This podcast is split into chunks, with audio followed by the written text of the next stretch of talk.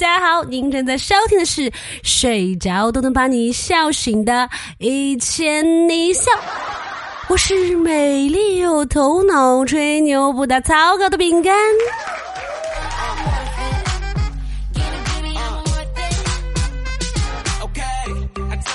我上次呢讲完我的高中老师的趣事，结果有很多朋友跟我留言说他们的老师也很有趣。有位叫成都寺院精神内科的朋友说，他说到高三那年为了高考，他把头发给剪了，剃了个光头。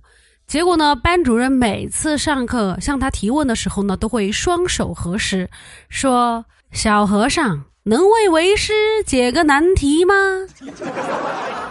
还有一位叫阿滚的朋友说，他们班主任啊出了车祸，然后呢右手骨折了，来上课的第一天还吊着石膏，进班的第一句话就是“没想到吧，我杨过又回来了。”还有位网友留言说，他们的历史老师说，一九八七年是伟大的一年，具有历史意义的一年。因为那一年诞生的一位伟大的历史老师就是我呀，这话您还真说得出口。有位叫朱先生的网友说，他高二的时候呢，有个政治老师上连堂课，第一堂课的时候呢，他就说：“同学们，老师昨晚玩魔兽世界通宵了，太困了。这节呢，大家就做卷子，下节课我们再讲。”到了下堂课呢，他又说。同学们，你们继续自习吧，我还是特别困。有个叫太阳宝宝的网友说，他高中的数学老师呢，在监考英语的时候太无聊了，就把多的一套卷子呢给做了，然后还让英语组的老师给他批改，结果出来的成绩是全校第一。你别说哈，这样多才多艺的老师还真是不少。另外有一位网友说，他们的物理老师讲一份卷子，因为班里面底子太好了，讲得特别快。讲完以后呢，还有很长的时间，然后这个物理老师就说：“好无聊啊，不如我把你们的化学卷子一起讲了吧。”结果人家还真的讲了一张化学卷子。之后，化学老师下午来上课，知道这件事情以后呢，整个人都不好了，感觉这是要抢人家化学老师的饭碗啊！有个叫“狗尾巴草先生”的网友说，他高二的时候呢，有一个地理老师没收了他的鬼吹灯，第二天来了以后，顶个黑眼圈问他：“哎，你晚上看这个不会害怕吗？”不知道他昨天晚上和鬼门决战到几点啊？还有一位网友，他说他老师特别可爱，说是有一次他们班集体都考砸了，班主任呢气得把自己锁在办公室里面吃辣条。还有一位朋友，他初三的时候呢是化学课代表，有一次呢去办公室去帮那个化学老师批改试卷。当时呢，办公室里一片寂静。突然有一个长得漂亮的女老师走过来，问他们化学老师说：“老丁啊，你写教案了吗？”他们化学老师猛地抬头，一脸震惊地说：“什么什么教案？快快快给我借鉴一下！”女老师说：“别都抄上，记得改一下啊。”他当时就有一种莫名的熟悉感。这不就是交作业前忘记做作业的自己吗？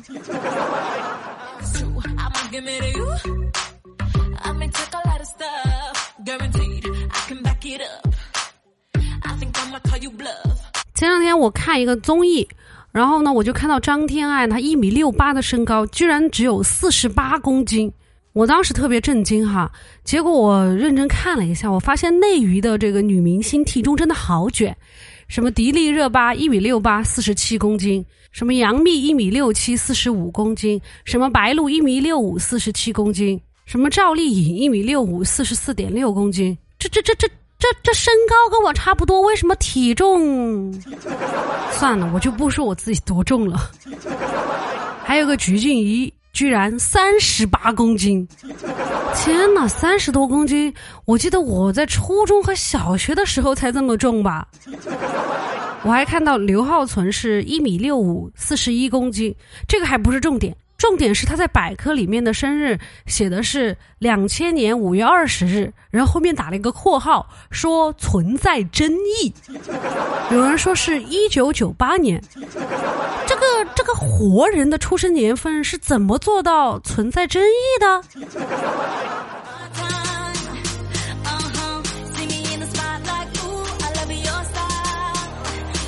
最近呢，我爸妈又给我介绍了一位新的相亲对象。其实就我个人而言，我还是挺想脱单的。所以呢，我们加了微信以后呢，我还是想认认真真的跟他聊一聊，互相了解一下。我就问他，我说你在吗？他说我无处不在。哎，感觉这个说话还是有点意思哈。我就问他，我说你什么学历呀？他说我是本科一本。我就问他，我说你强调你是一本，你觉得一本和二本有什么区别呢？他说：“别的我不清楚，但我知道一本正经。咋的了？一本正经？难道人家二本的就不正经了吗？不过呢，我感觉他这个说话风格还挺符合我这个搞笑女的特质。你们说是不是啊？看来我觉得这个人还可以再聊一聊。要是我哪天脱单了，那么恭喜你们，你们将喜提一档男女双播节目。哎呀！”美好的幻想，以后说不定就不再是我一个人单播了，有个人给我当捧哏了。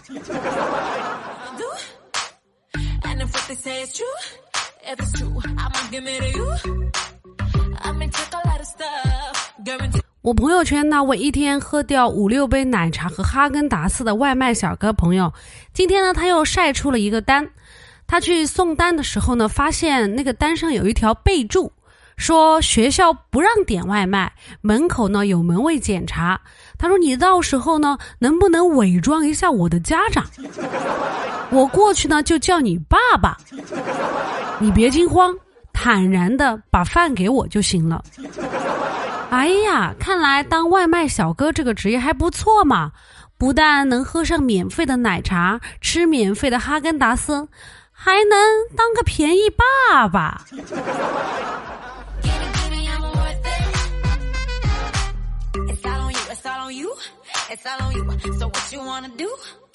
我们部门的妹子春春，她准备结婚了，但其实呢，她还有点放不下她的前男友。于是呢，她又联系了她的前男友，想要做个了断。她就给她男朋友发信息嘛，她说：“你在吗？我们已经分手几年了，该释怀了吧？”然后对方发了一条信息说：“不要再联系了，我对你只有恨。”春春听到呢也挺难过的，他就想给自己找个台阶下。他说：“好吧，我准备结婚了，在看房子，想着你在卖房子，看有没有合适的推荐。哎，既然你已经不再想联系了，那就算了吧。”然后立即马上他就收到了对方的回复，说：“亲。”你打算买个几居室的呀？预算大概在多少呀？是贷款购房还是全款购房呢？有没有看中的区域？我马上加您微信，发几条性价比高的，您对比一下好吗？春春没有回复，结果人家过一会儿又发来一条信息说：“亲，在忙吗？方便加一下微信吗？您放心，就算加了您的微信，平时也是不会打扰您的。”春春最后回复了他一句，说：“你还是那副死德性，当年和你分手是对的，你对客户都比对我好得多。”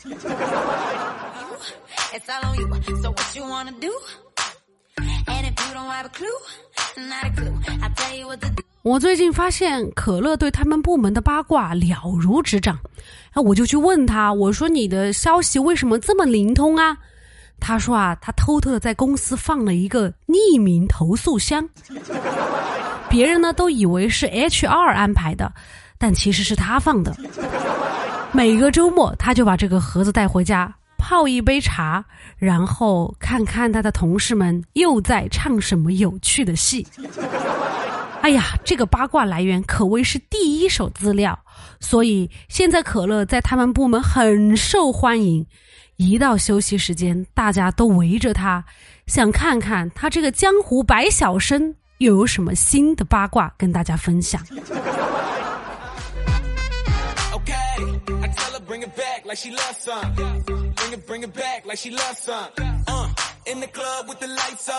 好了，以上就是本期的全部节目内容了。喜欢的朋友呢，欢迎订阅和打赏。想要加粉丝群的朋友呢，欢迎添加主播的微信，主播的微信号是饼干的首字母 B G 加上 F M 一千零一，也就是 B G F M 一千零一。欢迎各位朋友来添加。饼干有空的时候呢，会在群里跟大家互动的哟，敬请期待。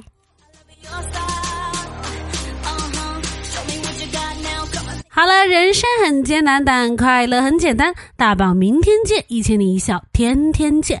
我们下期节目再见啦拜拜。